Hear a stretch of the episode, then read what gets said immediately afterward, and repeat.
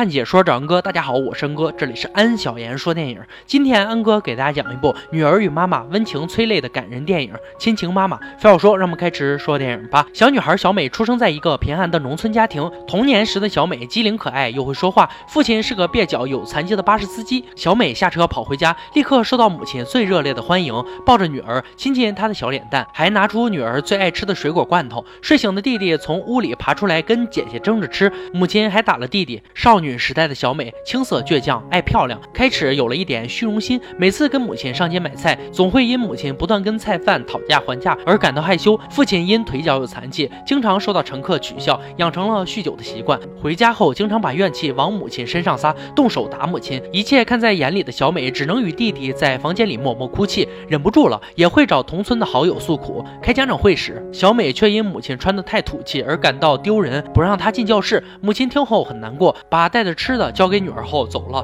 一天晚上，小美放学回家，又看到父亲打母亲，她忍无可忍，拿起门前的物品狠狠地摔在地上，并大声训斥父亲一顿。小美希望母亲离开父亲，但母亲担心离开后小美和弟弟会受苦，她表示不会这么自私自利，让孩子们吃尽苦头。此时，母亲虽然心里苦，却要哄着女儿开心，还不忘拿出热腾腾的烤红薯给女儿吃。父亲表示，女儿在当地考大学就行了，女孩子终归要嫁人的。母亲坚决反对。最最后，小美很争气，以优异的成绩考上了首尔某两年制艺术大学，还获得了奖学金。母亲得到消息后欢呼雀跃，父亲听到后也掩饰不住内心的开心，一边笑着一边自语说：“干嘛要去那么远的地方读书？”小美踏上了去往首尔的火车，在火车上，小美打开了母亲给她的沉甸甸的包裹，里面除了她平时最爱吃的东西外，还有一包包母亲平时省吃俭用攒下的硬币。小美更是发现了母亲留下的一封信，看着母亲写下的看起来笨拙但满是担心牵挂的文字，小美泪流满面。渐渐的，小美适应了首尔的大学生活。她除了平时认真听课学习，还会利用课余时间去餐厅打工。时间飞逝，毕业后的小美成了一名剧作家，在首尔一家电视台工作。而在家的母亲，每当听到有人说女儿坏话时，她总会上前跟人家理论。一听母亲来首尔看望小美，又带了很多小美平时爱吃的东西，走在路上，一个行李里的水果洒了一地，幸好路人纷纷帮忙。小美抱怨说：“这都是些什么呀？首尔这里遍地都有，你总是让我难堪。我又不是小孩子，我已经不吃这些了，以后不要再买了。”母亲说：“知道了，下不为例。”但是水果都摔坏了，怎么是好啊？摔坏了，我的女儿怎么吃啊？随后的不久，小美交了一个海外留学归来的家境殷实的男朋友。在双方父母见面时，傲慢的男方母亲对小美是百般挑剔，既嫌她学历低，又嫌她家境贫寒。小美的母亲说道：“虽然小美是专科毕业，但她却是我们家的顶梁柱。”最后两家不欢而散。回到家里，父亲只是低着头抽烟，母亲用颤巍的声音说道：“我可怜的女儿，因为贫穷，从小就让你受苦，到如今又是因为没出息的父母，不能让你和心爱的人结婚，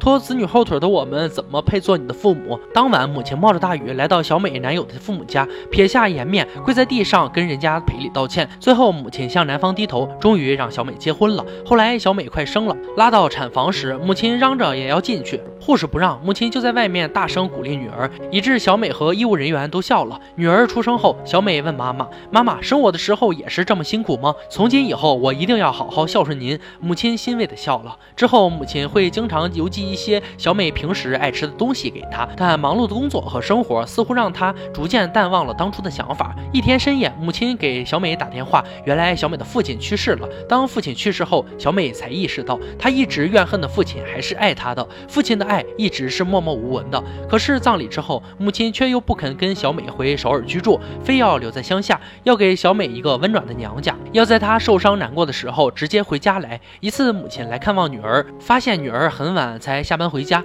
原来呀，三十好几的女婿至今还没有工作，女儿既要赚钱养家，还要供丈夫学习。看着女儿每天这么辛苦，母亲既着急又心疼。不久，小美的回乡之旅开始了。看到小美回家了，母亲很是欢喜，但小美吃饭时痛苦的样子又让母亲担心。小美去肉店找到最好的朋友，让他以后多多关照自己的母亲。回到家后的小美又撒娇，非要母亲停下手中的活，带母亲去看枫叶。母女二人尽兴游玩之后，还去了一家高档餐厅，让母亲尝尝最好吃的饭菜。之后又带着母亲去买漂亮的衣服，购物后还带母亲去照相，拍一个美美的合照。这一切的一切都与小美之前回乡的行为完全不同。担心的母亲拨通了女婿的电话，这才得知女儿得了胰腺癌晚期，已去日不多。她这次返乡是在用。用实际行动向母亲告别，要在自己离开人世之前，给母亲一个温暖欢乐的记忆。女婿在电话那头泣不成声，可怜的母亲在电话这头也失声痛哭。不管母亲怎么哀求老天不要带走自己最心爱的女儿，都无法阻止女儿疾病严峻的脚步。在娘家过了三天两夜后，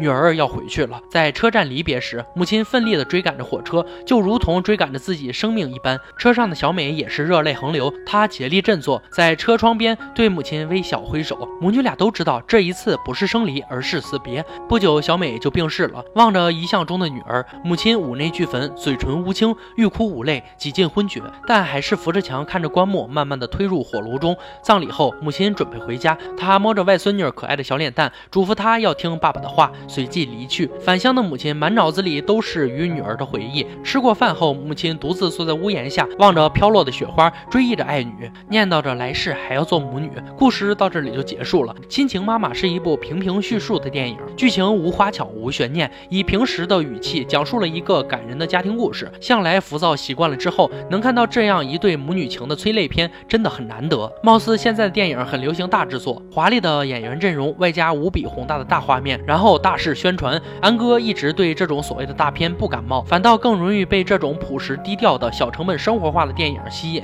这样的母爱真的太伟大了。母亲的生命中都是她的孩子，母亲把她能给的都给了孩子，辛苦了一辈子，但换来的却是白发人送黑发人，可又。又有谁能体会他的痛苦？亲情妈妈这部超催泪的亲情电影，看完后让人的心里久久不能平静，所以将这部电影推荐给大家。父母的存在让人觉得有家是一种多么幸福的事情。他们的生命中，我们是最重要的；我们的生命中，他们也是最重要的。只要我们在一起，就是最大的欢乐。亲情可贵，别在以后失去的时候感觉到后悔。好了，今天解说就到这里吧。喜欢哥解说，别忘了关注我哦。看解说找哥，我是安哥，欢迎大家订阅频道，每天都有精彩视频解。说更新，我们下期再见。